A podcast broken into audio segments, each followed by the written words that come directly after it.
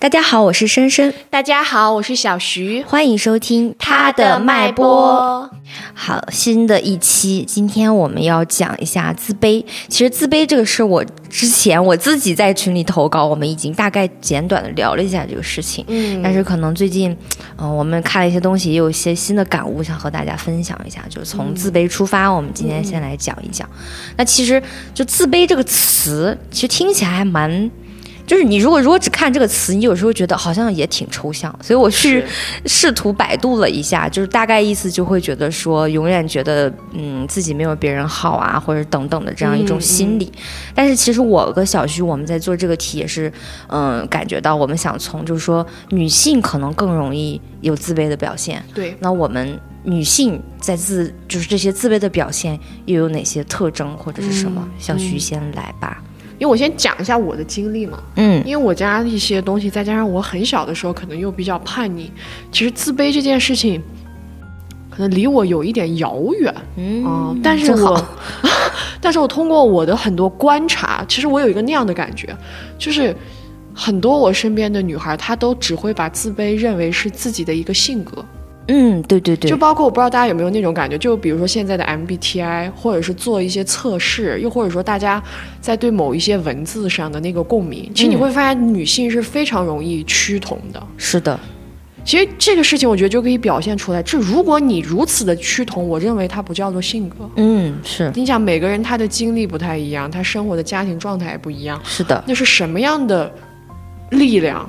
导致我们这么的相同，对，这么的相同，所以这个东西我觉得大家就要去思考。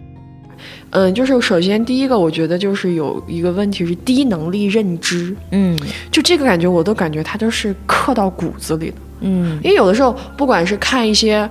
嗯，我看到的投稿也好，还是说是现实生活中，或者是网络上跟一些朋友聊天，我觉得大家都会表达表现出一个东西，就是我认为我自己是没有能力去做非常多的事情的。嗯，这个中间首当其冲的就是我认为自己没有能力可以照顾自己。嗯，我没有办法为自己的人生去负责。嗯，这个事情我觉得它是体现在哪里？因为其实我身边也认识很多那种原生家庭其实是极度糟糕的人。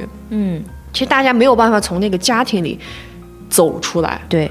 我里面原因因素很多哈，但是我觉得我认为这个其中，包括他跟我表达时，我就感觉到他其实是很，就是他觉得他做不到，他不能想象自己如果哪怕这个家庭非常烂，嗯，他离开这个家庭之后，他该如何活着？对对，那个东西就很明显，而且在这个过程当中，我还发现大家其实，在遇到一些问题后，其实惯性的。第一反应就是因为你不相信自己，你知道吗？自卑他特别容易的问题就是他不相信自己，对对，所以他很容易就会自暴自弃。其实这个里面有一个关于我自己的故事，就是我小的时候其实是非常容易跟朋友起争执的，而且我其实很长一段时间都没有很好的朋友。嗯，然后这里面有一个特别明显的事情，就是因为我其实很容易依赖别人，就是把自己的问题。借着友情的框架吧，就其实我觉得是这样子的，就是当时我可能觉得家里亲情他帮不了我，那我就想换另一个另外一种情绪来帮我，嗯，你知道吗？就是大家有的时候就包括为什么女人，我们之前还聊过那个娇妻文学，为什么一定会是一个，就是那种就是霸道总裁、力挽狂澜的男人？其实他其实是一种补偿心理，就是。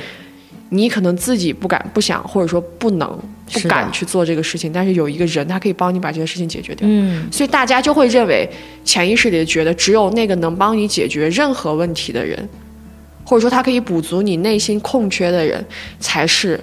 真的好的感情，但其实这个是不可能的。是的，我我通过我个人的经历，我就来说，我花了非常多的时间。我觉得就是我刚刚说这种，大家去寻找很多，嗯。然后你看，每次女性在跟别人交往之前，都会有一种说法，就是其实我觉得我自己很差，我怕我吓到你，对吧？类似的话术。是的，其实我觉得大家都是有共感，但是其实你说的这些话是没有意义的，嗯，因为那个东西是你自己的课题。对，但是就是因为自卑，导致我们。没有办法意识到这个课题，也没有办法去解决这个东西，这个就让我很生气。嗯，因为我觉得女性其实是非常有能力的，哪怕你怕你看，其实我妈妈他们那一辈就是被这个东西教育出来的，但是在婚姻生活里面，真正在解决问题的人其实还是女性。是的，所以我就觉得这个东西一下子让我们都别人在忽略女人的价值和能力，其实我们自己也忽略了自己的价值和能力。是的。对，就是小徐在讲这个时候，我就想到另一个词叫习得性无助。我会去搜了一下这个词，就是他的，就是他是一个美国的心理学家。哎，但是看了这个故事，我觉得男的真的是坏呀。就是，但是现在可能这种实验就过不了了，因为他是什么？他是一九六七年的时候，他研究动物，他会把狗关在笼子里，然后设置一个装置，这个声音就装置会发出声音，只要这个声音一响，他就会对狗实施就是难以忍受的电击。那狗肯定很不舒服嘛。它关在笼子里又，没办法跑跑，所以它只能只能在里面狂奔啊、叫啊、痛苦啊、哀嚎啊。然后后来在多次之后，只要这个装置的声音一响，狗就会趴在地上，就是这种惊恐的哀叫，也不狂奔。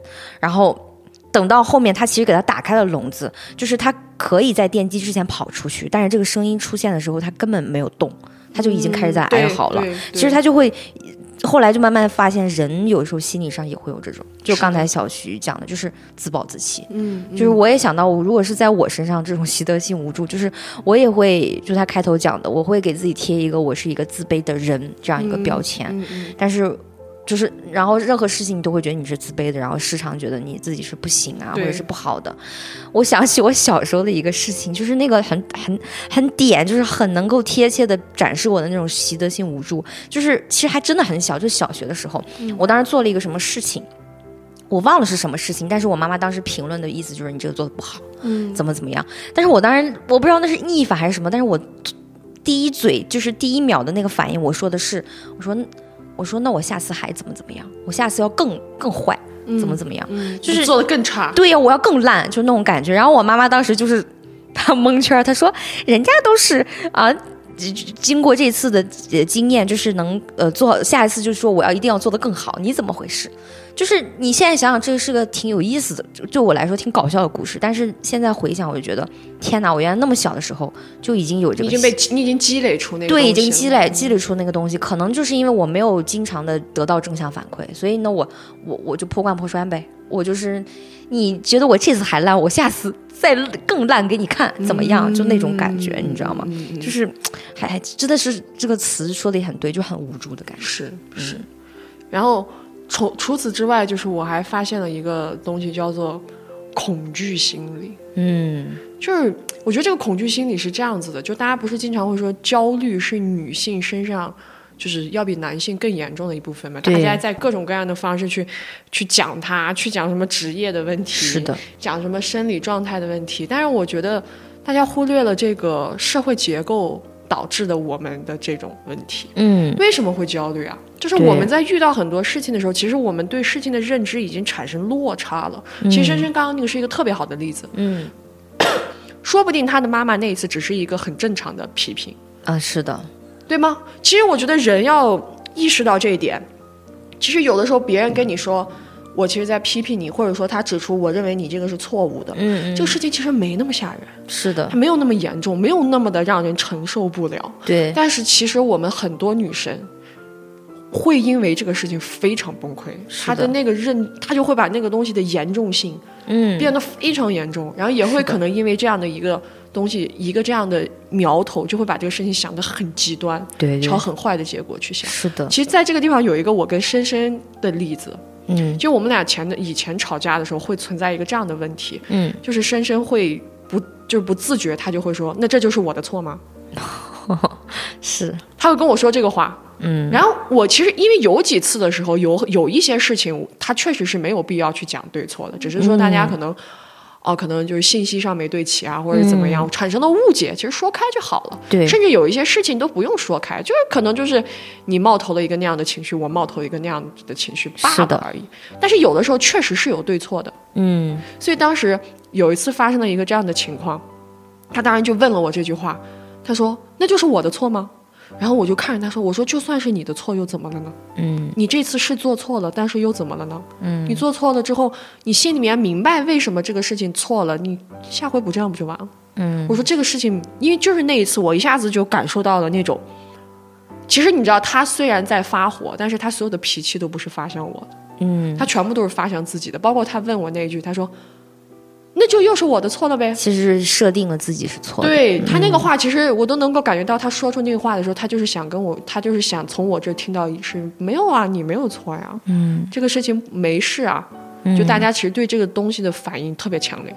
其实不仅仅是他，我觉得，嗯，虽然我已经离自卑情绪已经比较远了，但是我不是说我从从来没有，嗯，所以他的这些样子就让我想起了我小的时候，嗯，我是一个很容易，就是前段时间我俩还是，我深深就发现我是一个非常容易把事情想的。就是所谓的那种极端的人，嗯嗯，而且我的极端是那种很难劝的极端，对，踏过去 就有点难回来了。对我是那种极度只相信自己认为的事情的那种人。但是你自己想，我为什么只相信自己认为的事情？因为其实这也是恐惧导致的，因为我很怕外界转过来之后证明我是错的。那是，所以我就觉得在这个过程当中，其实我们都。或多或少的被这个东西影响的很厉害，是的，真的就就应该还是说对那个犯错这件事情恐惧极大。我其实现在有的时候还会去挣扎这个事情，它真的还是蛮难克服的一个东西。然后其实我还想到就有一个自卑，就是我们之前节目我有也有讲过，我觉得其实小徐前两天也给我讲一个例子，就是觉得嗯女性很多时候配得感会不那么高。哎，对对，你你知道我在以前的节目里也提到过，说我们跟男性的就是就大家在。聊性缘脑的时候，我就回想我小时候，我感觉我小学的时候还好，但初中的时候，你知道，在那个小社会里，女生只有漂亮，被男人喜欢，好像那是那个就是我跟我们同龄人那个社会里最重要的东西。学习好都不是那个，那是大人们认为的。嗯嗯，所以那些标准只围绕这些东西，就是两性之间的这种东西。所以很多时候，你能深刻感觉到我小时候那种。很可男又很厌女，厌就讨厌自己的那个部分，所以那个时候你好像你不停的在追求男性的认可，嗯，所以这个时候你好像自动的跟他就是划，你把自己划低了一个档次，你没有想过我是要跟他竞争的，嗯，比如说我可能不管是在，当然那个时候可能只有学习或者其他方面，我是想要跟他竞争的，嗯，所有的那个范围只包含在。我想要被他喜欢，那他如果没有喜欢我，我是怎么对待的？然后我就自己又自卑，就这种状态。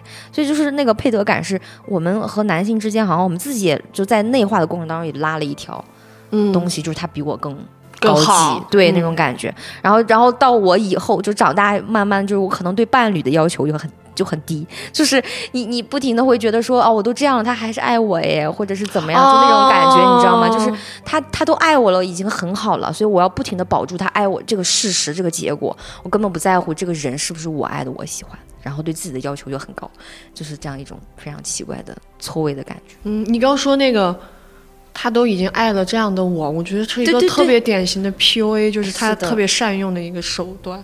而其实我有的时候真的觉得女人啊。就是前段时间我看到了一个还蛮让人感动的新闻，就是这个新闻的标题叫“从月薪两千三到年薪一百八十万”，那个流水线上的姑娘用十一年的时间走到了罗马。哇！就这个女孩她是这样子的，就是她叫孙玲。嗯。他就是在他十一年前，嗯，就是这个是一个二零二二年的新闻哈，嗯，就是高中学历的孙琳是深圳一家工厂流水线上的女女工，她负责的就是检查那个电池的正负极，嗯，然后那个时候的工作时长是每天十二个小时轮班，而月薪只有两千三，但是在这十一年中，他就有个特别大的变化，他经历了从高中生厂媒，嗯，到本科自考，然后自学编程。然后成为白领，自学英语，留学美国，然后成为谷歌的外包程序员，然后成为 eBay 的合同工，最后成为海高盛正式的程序员，最后成为谷歌的正式程序员。嗯，你知道这个故事其实是非常励志的嘛？对对对。那在这个过程当中，其实会有非常多艰难的东西。是的。但是你知道，我看这个故事的时候，让我觉得特别特别感动的，就是我看到了一个女性整个重塑自己的一个过程。嗯，她。我相信她这种女性女孩在最开始的时候，她也是很自卑的，嗯，她没有配得感，但是可能就在某一天，这个就可能像很多可能在听我们节目原生家庭很糟的糟糕的孩子一样，你突然间厌烦这种生活了，是的，你想做出改变，对。于是你做出了你人生的第一个改变，嗯，你会因为这件事情重获自信。是的，你开始有一些自信的苗头了，于是你做的事情越来越多，越来越多。在这个过程当中，我觉得我个人啊，我重塑自信之后，我发现我特别深的一个东西，就是女人其实重拾自信之后，并不是所谓的那种飘，嗯，女人重拾自信之后是配得感很强。对我像这个女孩，我就能够感觉到。她一定是在这个过程当中，她有很强的配得感，就是老娘值得过最好的生活。是的，我值得过更好的生活，我就是可以把这个东西拿下来。嗯，所以他走到了今天。嗯，就这个故事，我当时看的时候，我在这里举这个故事的例子，就是我是想说，其实真的那句话。女人，女人获得的这种能力，其实就我也可以把它理解为吧，就是这个父权社会它歪打正着的，因为它把我们当第二性嘛。对，我们是服务性人格。是的。能做服务性的东西的人，那是能力很强的。嗯。从情商到能力。是的。他无意间让我们的能力很强，但是呢，他又用他的方式不让我们承认自己的能力。是的。但是你看，一个这么普通的女孩啊，起点如此之低的女孩，嗯，她最后还是想尽一切办法让自己的人生对变得不一样。当然，我们也不是说每一个人最后都能像他一样，也年薪这么高，成为谷歌的正式程序员。但是我其实很喜欢《知否》里的一句话，嗯，就是你过好一个日子，你只需要占三样，嗯，第一个就是运气好，第二个是勤快，第三个是啥来着？哎呀，哦，第三个好像就类似于是有胆识啊，对，应该是你占其中这两样，你就可以了。我真的觉得。真的就是这种感觉，是的。你占其中这两样，其实生活没有大家想象中的那么那么的崩溃。因为我之前还听过一个故事，一个姐姐她就单亲。哦，她自己单身妈妈，嗯，她她的和她的女儿在美国日子过得很难，但你知道吗？人家后来就是在美国卖红薯，嗯，人家挣上钱了，人家对也没有说大富大贵啊，但是她能够照顾她和她女儿的起居生活，也过得蛮幸福。对啊，所以我就觉得一切皆有可能。对，就这个配得感这个事情，我觉得也是，就是我我我本来就是一个就是恋爱经历不多的人，然后当我失恋的时候，我觉得很多那种崩溃。不是完全是因为这个感情的问题，就是我们之前讲过，女孩很多时候对情感的需求就是社会认可对。缺少了之后，所以她只投向了，然后别人又告诉你你应该被男人爱，所以你就要投向那个爱情。但是我慢慢现在越来越自爱，我发现就会觉得说，我能理解到说，爱爱情只是我生命中的很小一部分而已，对，它是一个部分，对，所以你你会一下就从那个里面跳脱出来，而不只是说我自信了，我要去找一个更好的伴侣这么简单，它它会让你从那个。那个再小的范围里再跳脱出来，就像这个女孩，她她其实也不追求，她就是追求说我想要，嗯，过得再更好一点。嗯，那他们不停的在努力在学英语，那可能这个机会找到她的时候，我觉得里面带带那么一丢丢的幸运，加上她的努力，她就一下就变得很成功。你看她这个标题就很爽文的感觉。嗯嗯，是的。好，那刚才我们其实讲了很多，就我们。就不管是我从我们个人而言，还是我们听到的故事，就女孩子自卑的一些表现。其实这一次这个题也是我我我们做这个题的时候，小小徐就是在说这个自卑的时候，我突然因为他一直在讲他的想法，然后我说我愣住，我说我我突然想我在自卑什么呢？我有点想不到，所以我们就是一开头也点了，就是我们一直觉得可能不是你的性格是自卑，对，是你一直被这种自卑情绪所笼罩，而且我们刚才也讲了，就是女孩子更容易。被这样的手法，对，有一种手法就是让女性，就是让你这么容易的陷入自卑情绪。嗯，我其实那，就是可能说的很大，就是大家都很清楚，就是我们现在这个性别不平等的这种条件下，所以很多时候女性，我觉得首先在女性这个社会性别的这个要求下，我们很多时候对自己其实没有办法对自己有自我认知。对，所以你就是就是你没有。被当做那个我去教育，就前一段时间那个陶勇，他不是被就是有个争议嘛，说他教育他女儿什么淑女魔女之争啊，就是。在纠结要不要让她洗碗啊等等这些事情时候，我就觉得那个时候真的就是所有人对女性的那种要求，就从小他告诉你，你不是一个人，你也你也不是我的女儿，也不是不是我爱的人，你就是一个女人，你要学会怎么变成一个女人。对，所以很多时候你该喜欢什么，你该有什么样的性格品质，他都给你定好。对，所以你就比如我妹妹，她小的时候，就我妹妹性格跟我还反差挺大的，我从小就比较乖嘛，她就是那种比较撒欢的那种，然后我爸我妈还是会在说什么，你看她。放学出来走的像个大哥，我说我不喜欢大哥这个词，但是我很喜欢他这种态度。然后又会说他什么吃饭的时候没有女生的样子了，又怎么怎么样，就是很从很小的细节去控制你，让你变成某一种样子。嗯，你知道吗？然后就比如说之前我也好像是就是你给我讲的，就是杨超越，嗯，他一开始还会叫自己是一个小男孩儿。呃，他叫自己是那哎，他怎么说来着？就是好像。就觉得自己反正就类似于不够那么女生的那种感觉，你知道吗？所以你就看好搞笑啊！先是让逼着你，让你够女生，然后在女生这里面又逼你白又瘦等等，让你不停的。你又得像一个假小子，才能不被别人对满足那些东西。所以很多时候，我觉得这个里面就是从这个要求呢，可能从我们个人出发，就是很家庭原生家庭的东西。我们的父母在这样教育的时候，反正我对我自己的感觉就是，我很难对自己有客观的评价。嗯，就是别人的标准才是世界统一标准，就是别人怎么看待我才比较重要。嗯，而且我想在这个里面插一嘴，就是大家可能我不知道大家有没有那种感觉，就是其实是，比如说你女孩吃饭的时候应该。怎么做？应该不要把碗拿起来，又或者说等等，类似于这种听起来很细节的小事，好像觉得不会对人产生很大的影响，但其实这是一个在我看来特别糟糕的事情。因为心理学有一个观点，就是人如果长时间在做。不是自己，嗯，因为我跟你讲，我觉得人啊，不管被教化成什么样，你心里是清楚哪一个事情会让你痛苦的。是的，就比如说我吃饭的时候，我妈如果在我明明吃的很开心，她给我来一句：“你看你吃没吃香，做没做香。”嗯，我肯定就会不爽啊。嗯，但这样的不爽变得多，你知道在这个过程当中，你的自卑是怎么形成的吗？就是你发现你做啥别人都要不高兴，对，你就会觉得慢慢你就会觉得自己是错的。是的，这个东西就被教化出来了。嗯。对我其实我感觉我也是在这样的家庭环境当中，我其实对自己的评价一直都比较，就是昨天发生了一个事情，就是小徐和我们俩在聊，就是我是 P 人，他是 J 人，当然我们可能不不能完全这么去划分嘛，去划分，但是我们先这么讲，对，因为在我们俩当中，就是他会讲说啊，J 人有的时候就是我做事情，我肯定很多时候我会列一个很清晰的脉络，我要怎么做，就是很有计划感，嗯嗯。然后他讲我的时候，他就说：“他说你看，你就比较灵活，你就比较那个什么。”但是他说到灵活的时候，我突然灵光一现，就是我从来没有对自己有这样的评价，就是。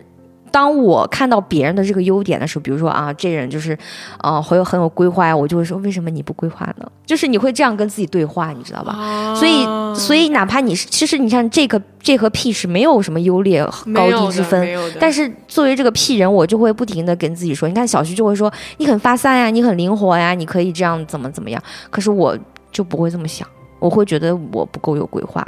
或者是说，不管是这个这个标准是谁定的，但是别人可能有了这个优点，反观我，我可能没有，我就会突然一下很崩溃，突然一下很难受。但是这个东西又存在一个，我不是对所有的事情都会有这么。好像很偏颇，就是很单向。就是比如说，你看我们做这个节目，其实一方面锻炼了我们自己的思维啊，或者逻辑，或者我们平常聊一些事情的时候，就是你你会希望自己是一个更全面的人。但是我发现，就到我自己的时候，我的评价是非常偏颇的，就只往那个不好的方向。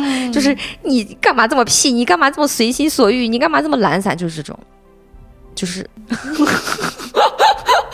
因为主要是因为我今天才听到他是这样的一个想法，因为我昨天，因为我们两个人会突然间对 JP 这件事情有了一个很深的感觉，是因为我们前段时间因为录节目，其实还产生了一些矛盾，嗯，因为。我在录节目的时候，我表达自己的观点的时候，深深他突然间有共鸣了，他就想加入，嗯，然后他就说了话，但是他发现我不理他，他就很不高兴，然后后来他就是跟我说：“你为什么不跟我说话？”嗯，然后我之前其实也没意识到这个问题，后来我想了一下，我才意识到，因为这个就是，因为我自己有一个脉络，我的想法就是，好，我现在要说，就像走路一样，我现在要走三百米，然后在下一个路口右右右拐，啊，哎，我已经想的很好了。但是深深在我走了两，在我走了一百米的时候就要让我右拐，他一下就右拐了，然后我就我就我就慌了，你知道吧？我这种人我一下就慌了，因为他超出了我的那个控制，我就想说我说啊你说，但是我要赶快，我要赶快走回来，我就有点那种。但是就因为这个，然后也是因为这个事情之后，我们俩就发现了。其实你看那个区别，对，其实不管，当然我觉得可以这样说，J 人他看起来他确实是有规划，但是你知道 J 人他也存在问题，就比如说像我刚刚那种，我可能很容易就变成既定的那种思维了，嗯，但是其实很多东西是需要 P 人这种，我们要无视一些规则，然后才有可能创造出新的。那 P 人可能也确实存在，就比如说可能有的时候没规划会稍微乱一点，嗯，对吧？就会有这样，但是好像大家都会产生一种就是说，好像对方更好，哎。对，嗯，而且你看，就是其实你我们一直觉得 MBTI，你看它是有百分比的嘛。嗯其实我的那个 J 和 P 好像还是。呃，就是百分之五十多而已，所以你看，每个人其实，比如说我，我昨天跟他聊完，我其实思考一下这个事情，我在想，嗯其实有的时候我其实脑子也是有脉络的，可能我在，但是我可能在做事情的时候，我的偏好更像是我们要不走着看，或者是说我们发散，然后再去整一个脉络等等。其实每个人都会有不同的这种面相，对，但是我就是今天在做这个题的时候，我才发现，哦，原来我的这个思维是我只对自己这么偏颇，那其实对自己是非常不公平的一种是的呀表现。是的呀，是的，这个我觉得就是来源于家庭和社会对我不公平的条。因为他们因为一直都在，我觉得女孩儿是非常容易。又说到这个 MBTI，我们可以再再聊一聊哈。嗯，就人家不是那个人，这是这是这是洋人们的东西，就是洋鬼子们的东西。嗯他们呢，其实，在 MBTI，他们认为 INFP 是非常少数的，但你会发现在中国东亚全是 INFP 啊，我我那天还跟小徐说，我我说为什么网上这么多 INFP 啊？因为可能在外国人眼里，他是他们的就某总的哈，很笼统、很笼统的对对对来讲哈，MBTI 的人，他相对而言是一种比较低自尊、嗯高敏感的人群。INFP 啊、我刚说啥？，MBTI 哦，对不对？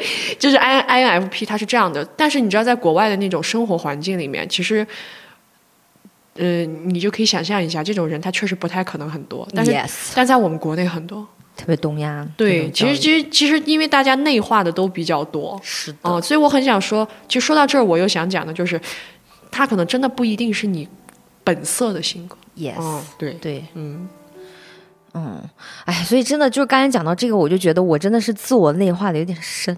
就是你知道我我听了他们那些标准之后，我就是因为我觉得这可能是有点乖女孩的那种魔咒吧，就是你太乖了，所以当你是你你是一张白纸，任何人都都能写，然后你就接受，你就觉得说好，你说的是对的，所以这这个东西在和你的那个自我去做对抗的时候，你觉得啊 有点崩溃，有点怎么回事？我怎么都不对。其实我前两天在看一本书，也他也在讲说，女孩很多时候把精力、才智和努力都放在了错误的地方，因为社会要求你努力的，比如说保持平和，努力的保、保持一些东西，然后努力的不要去冲突，努力的不要去和男人怎么怎么样。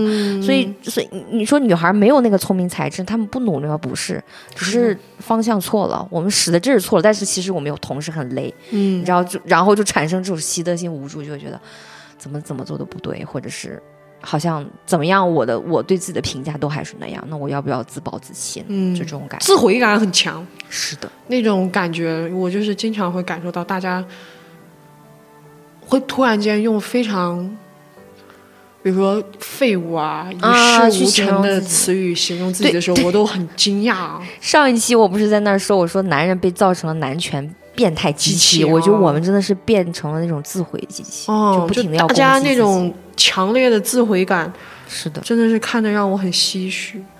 哦，然后其实刚刚讲了这种之后，其实深深刚刚其实相当于是从性别不平等的这种一个大面上嗯。讲了很多。其实我想从另外一个就是第二性塑造上，我刚提了一下，嗯。其，实我刚刚已经提到了，我们被塑造成了服务性的性别嘛，对，服务性的人格。然后在这个过程当中，所以说它造成了一个东西，我觉得特别明显，自卑一定会极度的消减女人的攻击性，是的？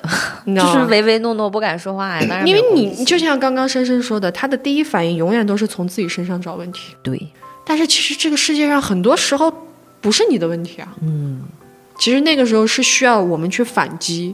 就前段时间大家也很流行那种发疯发疯疯文学，学可能你疯一下，这个事情就变了的那种感觉。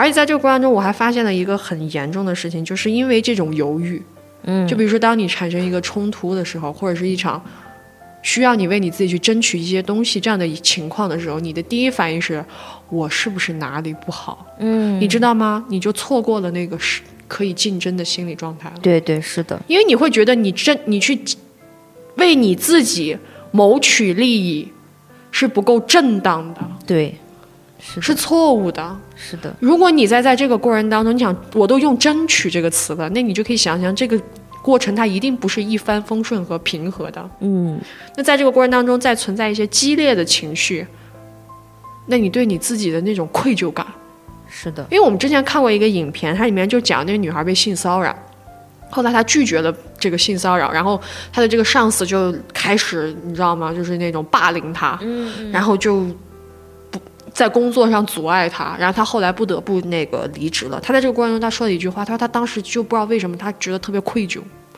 哦，就是很深的那种愧疚感。你们可想而知，就是性骚扰这个事情也谁对谁错也太明显了吧？是的，但是你看，受害者作为一个女性，她还是会有愧强烈的愧疚感，所以这个东西就是一定是有问题的，我们要去警醒她。对，而其次之外，这种自卑心理还给我们造成了一个东西是。它打散了女性的团结力，其实会造成很多的互相伤害。这是我个人的家里的故事。嗯我爸和我妈是在我十八岁那一年离婚的，嗯在这之前，其实他们已经闹得很严重了，可能长达有个十年，嗯啊，应该说从我六七岁就开始了吧。嗯但在这个过程当中，我妈不离婚，当然有各种各样的因素。但是其实从我的角度来讲，我现在有一个让我心里一直其实都不舒服的部分，嗯就是我们家所有的人都在劝他不要离婚。哦他们不劝劝他不要离婚的理由有很多，但是其中有一个点就是他认他们认为我妈妈如果离开了我的父亲，这个日子就转不动了。或许在最开始的时候，我妈妈是犹豫的，嗯，因为她毕竟很早就发生事，那个时候她是很年轻的。对，我就在想，如果那个时候有一个人跟她说你离吗？嗯你 OK 的，你没事儿的。对，我觉得我母亲不仅会离了婚，而且还会有一个很好的事业。嗯但是不停的有人跟她说，你离了孩子怎么办？你离了家庭怎么办？你离了婚，你连房子都没有，你也没有存款，就类似这样的话，嗯你知道吗？就是。如果你在你站在那个天平上百分之五十的时候，你就会被这些话拽得越来越深，越来越深。嗯以至于于他的自卑情绪越来越严重。你知道我母亲都内化到什么程度？就是我之前在节目里讲过，她离了婚之后，她有一次跟我说：“瑞妍，你是不是特别的恨妈妈？”嗯我当时其实特迷茫，你知道吗？我都不知道此话怎么讲，我都不知道我是哪里表达出的这样的情绪。他就说：“你看妈妈没有给你一个完整的家庭，怎么怎么？”哇，嗯，我那一次真的是勃然大怒。我说：“你要是真觉得对不起我，你就应该觉得是你没早点离婚早点离婚，嗯哦，这就是我的原话。因为那个时候就是我们家，其实大家都知道，一般就是我们家还是女人为主嘛，女人比较多。但你知道，就是那种你知道，他们自己其实也很自卑，嗯，就跟说这些话的女女性，一个是他们对自身自卑，一个是他们也不认可我妈的能力，对，觉得我妈就是那样。嗯然后在这个过程中，我所以我就觉得我母亲其实，在各种意义上被消耗了将近十年的青春。是这个就让我觉得很痛苦的一个事情。是的。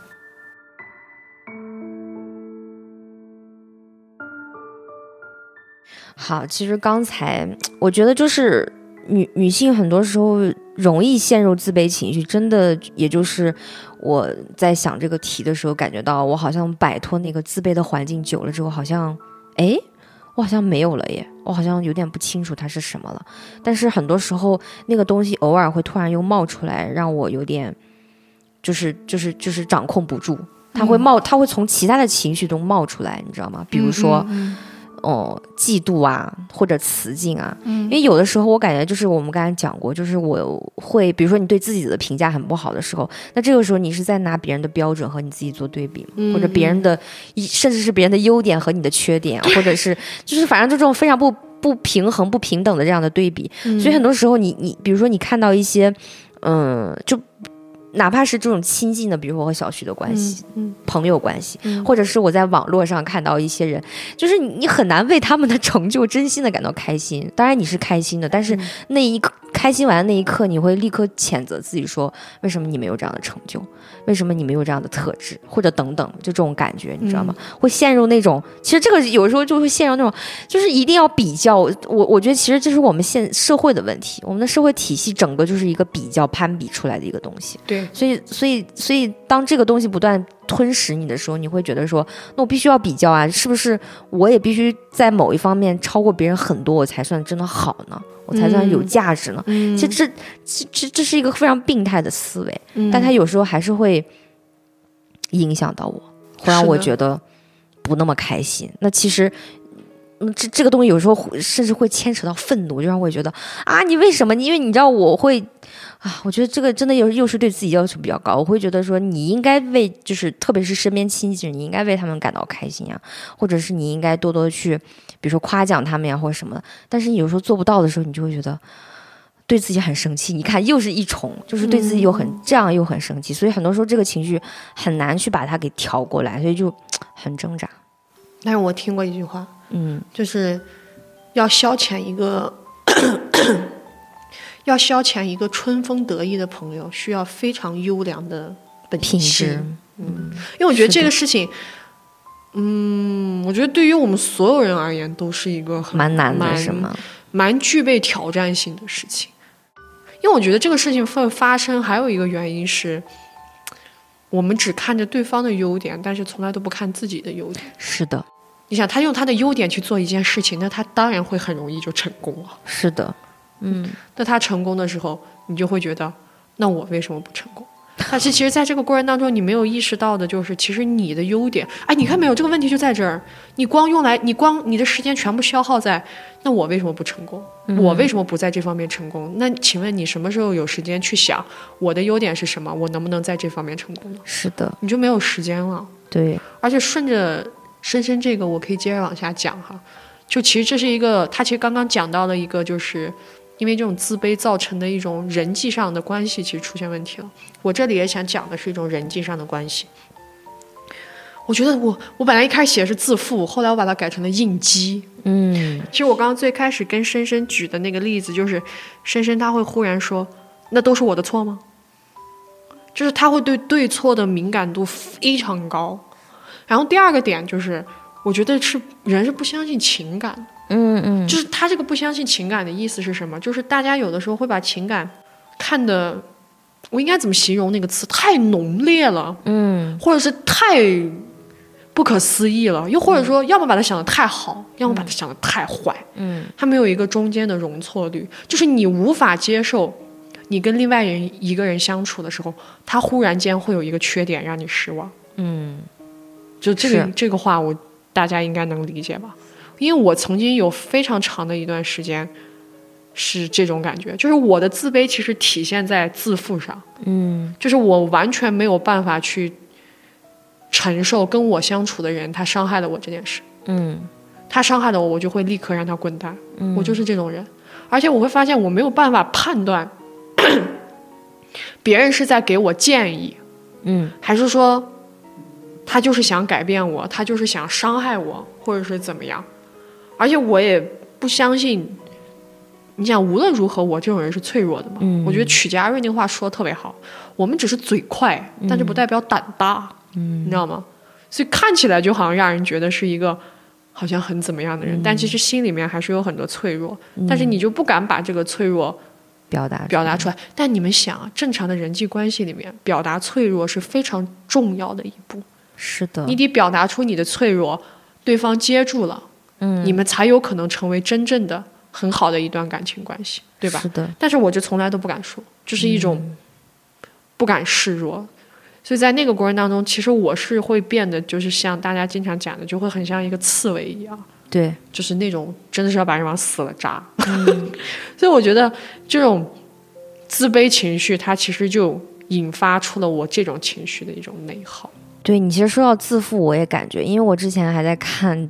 就是有有一个一段文字说，嗯，你只有自爱才会去爱人。但是有时候我会感觉跟这个自负有点像，就是你太过自爱。当然，这个这个太过自爱和你刚才说的一样，就是它是一种应激式的自我防御和自我保护。对，就是刚才讲的，就因为我经常会拿我自己和别人对比，所以很多时候我可能保护自己的那个心理状态其实真的很病态，它会变成一种，就是我不要承认你是好的。我不要承认你是，呃，有用的或有价值的，这样我心里才能好受一点。其实你看，这是一个非常，就是哪有人会坏到那种程度啊？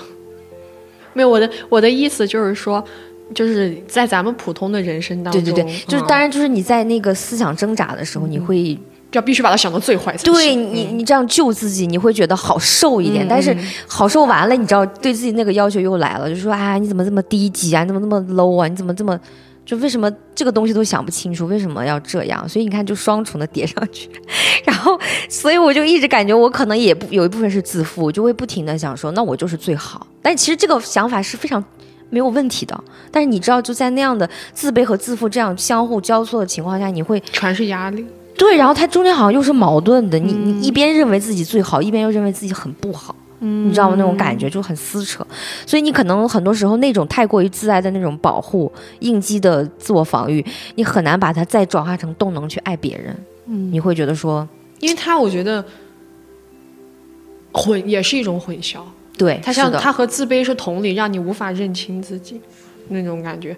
那如果大家没有办法去接受自己的好，其实也就会变得没有办法接受自己的坏。是的，然后你就会。很撕裂。那你想，人是怎么了解外界？是通过外界的反应了解你自己。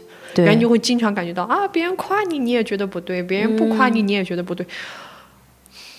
你说大家得病多么的正常，我就觉得大家得病真的好正常，在这个过程中。是的。然后在这个过程当中，其实刚刚深深讲的是一些大家在情绪上的东西。然后我想讲一个我发现的东西，我认为它是跟性欲有关的。嗯，因为我追星嘛。嗯，我会发现大家在追星的过程当中，其实大家会写一些文章，就是同人文类型的东西。但我会发现大家在写这些文章的时候，哦，该怎么说？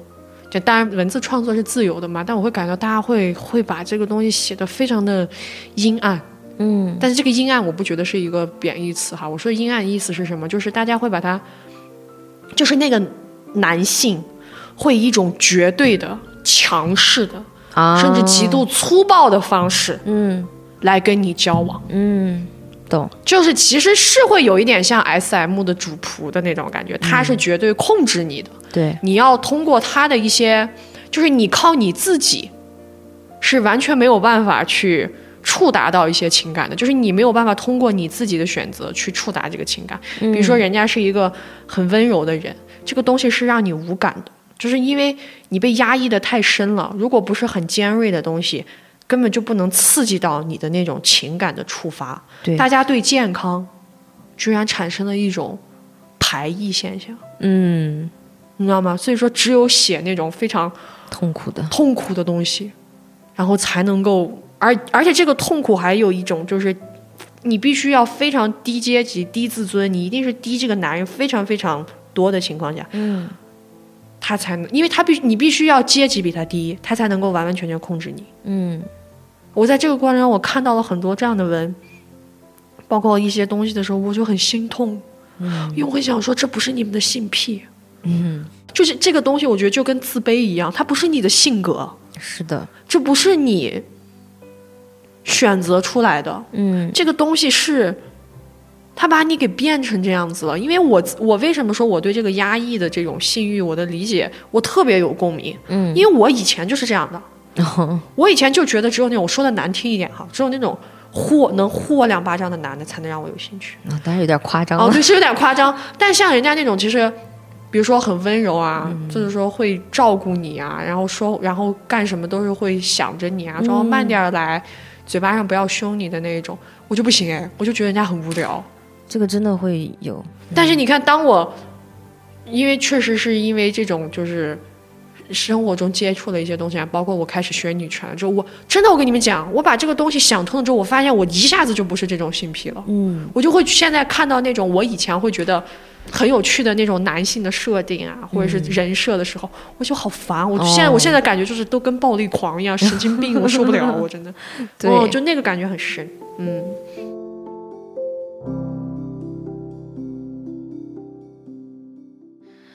嗯，刚才我们其实我觉得能坚持听到这儿的，因为其实今天我在录之前，我跟小徐说聊自卑，其实也对于我还可能有时候还会被他拽拽走挣扎的人来说，不是一个很开心的话题。就是中间我们去聊了很多，我的就我可能我可能从他更多自我的经历去讲了一些我的挣扎，有的时候可能听起来有点抽象，或者有点心烦，或者甚至有人会觉得很矫情，但是我觉得跟我有。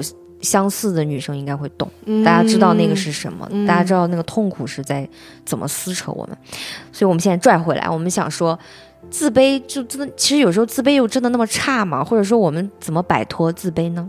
又或者说我们是否也可以利用一下就是带引号的自卑呢？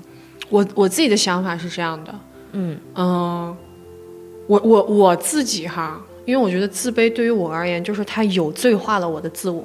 嗯，就是你只要表达一点你个人的想法，你就会觉得是一种自私。是这个让我们很痛苦，因为人他一定有需求。嗯，语言是我们普通人行使权利最大的一个表现。嗯，如果你在语言上都受爱，那你想，其实，在某些程度上你是很痛苦的，你知道吗？那我是如何破除这一点的？我真的就是觉得通过学女权知识，嗯，因为我那天看到人家说的有一句话特别好，叫做女人的感知力其实是非常强的，因为这份感知力让我们意识到这个世界是不对的，是的，让我们开始怀疑这个世界了，是的，所以我们有很多问题需要去解答，对，但是女权知识它就是很好的给了我们一个这样的框架和结构，解答了为什么女人是痛苦的，谁又在让女人痛苦。他一定不仅仅是男人哈，这个事情。当然。所以当这些东西解答了之后，就包括其实如果今天大家能够听完我们的节目，意识到自卑并不是你的性格弱势，对，甚至它都不是你的性格的时候，那这一刻我觉得大家就不会那么痛苦了，因为这个东西是别人来伤害我们的，嗯，我们没必要为别人的错误买单。就是我刚想说的，就是当如果你学完这些东西之后，你有了解惑，你重新建立了你的价值观，嗯，你依旧喜欢的是那种，就是很凶的男人，很痛苦的爱情，那这就是你的新癖，嗯，但一定肯定有这种人嘛，我不可能说是啊，每这个世界上就不存在这种新癖，但我就是觉得，如果 能不能我们再想一想呢？嗯。能不能我们不要在这个地方认输呢？是的。能不能我们不要去？你知道我我就是刚刚那个自毁，你知道吗？就是我们能不能让自己不要去沉溺在那种痛苦？嗯。以为我们喜欢那种痛苦。是的。我们要不要试着再去筛选一下？如果在这之后你依旧喜欢的是痛苦，那是你的自由。嗯。对吧？这个东西没什么可说的。是的。对吧？嗯。但是如果你不是呢？嗯，对，真的，我觉得女权就是在问为什么要这样？如果呢？就是真的要多给这种假设，然后特别是呃，女性，我们在这个父权社会中，我们可能想象力真的要再多一点。对，要对自己的想象力，就比如说小徐开头也讲，他说他认识有些女孩，他会觉得自己做不到，但是真的有可能，不管是身边人跟他说，还是自己建立的时候，真的要去，就是你真的没有办法去预设那个不可以。所以真的要多问一下，如果，我感觉，对于我来说，我感觉，因为前面好说了好多，我经常如果陷入这种自卑情绪的时候，我会不停的去跟别人做对比嘛。然后我有一次就是想着想着，我真的好心烦，我说，fuck，我不要再想了。我说，就是我那个时候会觉得说。我得傲慢一点，就是除了我就特别是因为你知道，这这真的是自己的思想斗争里，当然也有可能我是 INFP，所以我可能内耗多一点哈。然后在你自己的思想斗争里面，你永远比任何人都重要，哪怕哪怕他真的就是你的这个这个很亲密很亲密，他对你很好的人。当然，这个傲慢可能就带引号。这个傲慢不是说不把别人放在眼里，但是在你的这个头脑当中，你可能真的需要。因为有一天，我真的可能是想多了，我心烦了，我说我好累啊，我不想想了。为什么我要不停的去想，花我的时间去想别人的好？我还不如。其实我当时那想通这一点，我立刻就会去去想，哎，我说那我好的点在哪里？我又去我又想做什么？我的优势或者是我的特长又能做什么？可能这个时候一下就好像就。突然一下就拐弯走到正确的地方了，然后一下就变得很开心。所以我觉得真的就是自我一点吧，我们真的不可能盲目自信。然后对，然后我们就都夸奖自己，就特别是在这个时候把自己拽出来，又特别是跟我刚才讲的，不要变成那种其实你是在承认别人的优点，但是这个同时不要拿别人的优点和自己的缺点比，变成了一种特别奇怪自负和自卑中间拉扯的一个东西，这个很就是。太浪费时间了，不值得你去浪费时间。然后还有就是，我觉得可能真的就是突破一下圈层嘛。可能我和小徐我们两个也是，呃，不管是接触女权，所以认识了大家。然后，嗯，我们通过大家又认就真的很好，给我们提供了很多氛围，然后大家有，嗯，给我们提供了很多信息。我在这个当中，我可能 让我不断去思考一些东西的时候，那这个时候，不管是这个人认认不认识我们，我们俩都有过，大家会夸我们说你讲的很好啊，你们会怎么样？我真的觉得这个时候你就吸收那些好的，对那些坏的先屏蔽，就是我只听那些夸我的，我会觉得很开心。然后你在这个夸奖当中，你就会越做越好，越做越好。嗯，对。而且，生前其实不是有现在在写日记吗？哦，对，就之前，因为因为其实这个日记真的很搞笑，就是我之前就有前两年就有做过，但是哎呀，我这个人真的有时候就是坚持不下来。但是我前一段时间又突然又想着说，嗯，我想写一个，因为我们之前也看一个韩剧，它会让。那个人写这种赞美日记，多赞美自己，所以我有时候我还专门买了一个本子，我说我一定要手写，我才能坚持下来。然后我就去不停的写，就说我今天做了什么事情，或者我今天哪个事儿很开心，或者是说，嗯，不开心了，但是我最后可能真的就自己解决了，或者怎么样，就是反正就这种，其实就是有的没的。但是你你有时候你再去翻那些东西，你就会说啊。你做了这么多的事情，对，而且你你其实是认可自己的，你其实是认可自己的价值的，包括你可能在最起码你在努力的想要认可自己，这个事很重要。对，就是不要破罐子破摔吧。嗯，好，嗯，所以其实我们今天聊了很多，我觉得今天这个题真的是花费我。其实我今天在写这两天写这个题，包括今天来讲的时候，我觉得我的头脑都胀胀的，因为要想很多，要扒自己很多那种很不开心，包括其实。讲到那些，比如说我不能真正为别人开心的时候，其实是需要勇气说出来的。我有时候不敢承认这个事情，但是我们又必须承认。所以我想，大家如果听完这一期很有共鸣的话，希望主要听我们最后说的部分，就是如何摆脱自卑。我们真的就是通过自己的经验，因为跟相小徐相处的这段时间，我可能也慢慢的自爱了个很多很多。所以希望大家能从我们给的建议当中提取一些力量。就是我们不是自卑的人，但是我们也可以慢慢学会的摆脱那些自卑情绪，对，让我们的自信更多一点。嗯，虽然自卑情绪也还还会再来，让它平衡吧。对，OK，我们也不能一直都是这种百分之九十吧，好歹也是百分之五十和百分之五十。所以没有关系，我们都可以越来越好。嗯，好，那今天的节目就先这样了，我们下期再见吧，拜拜。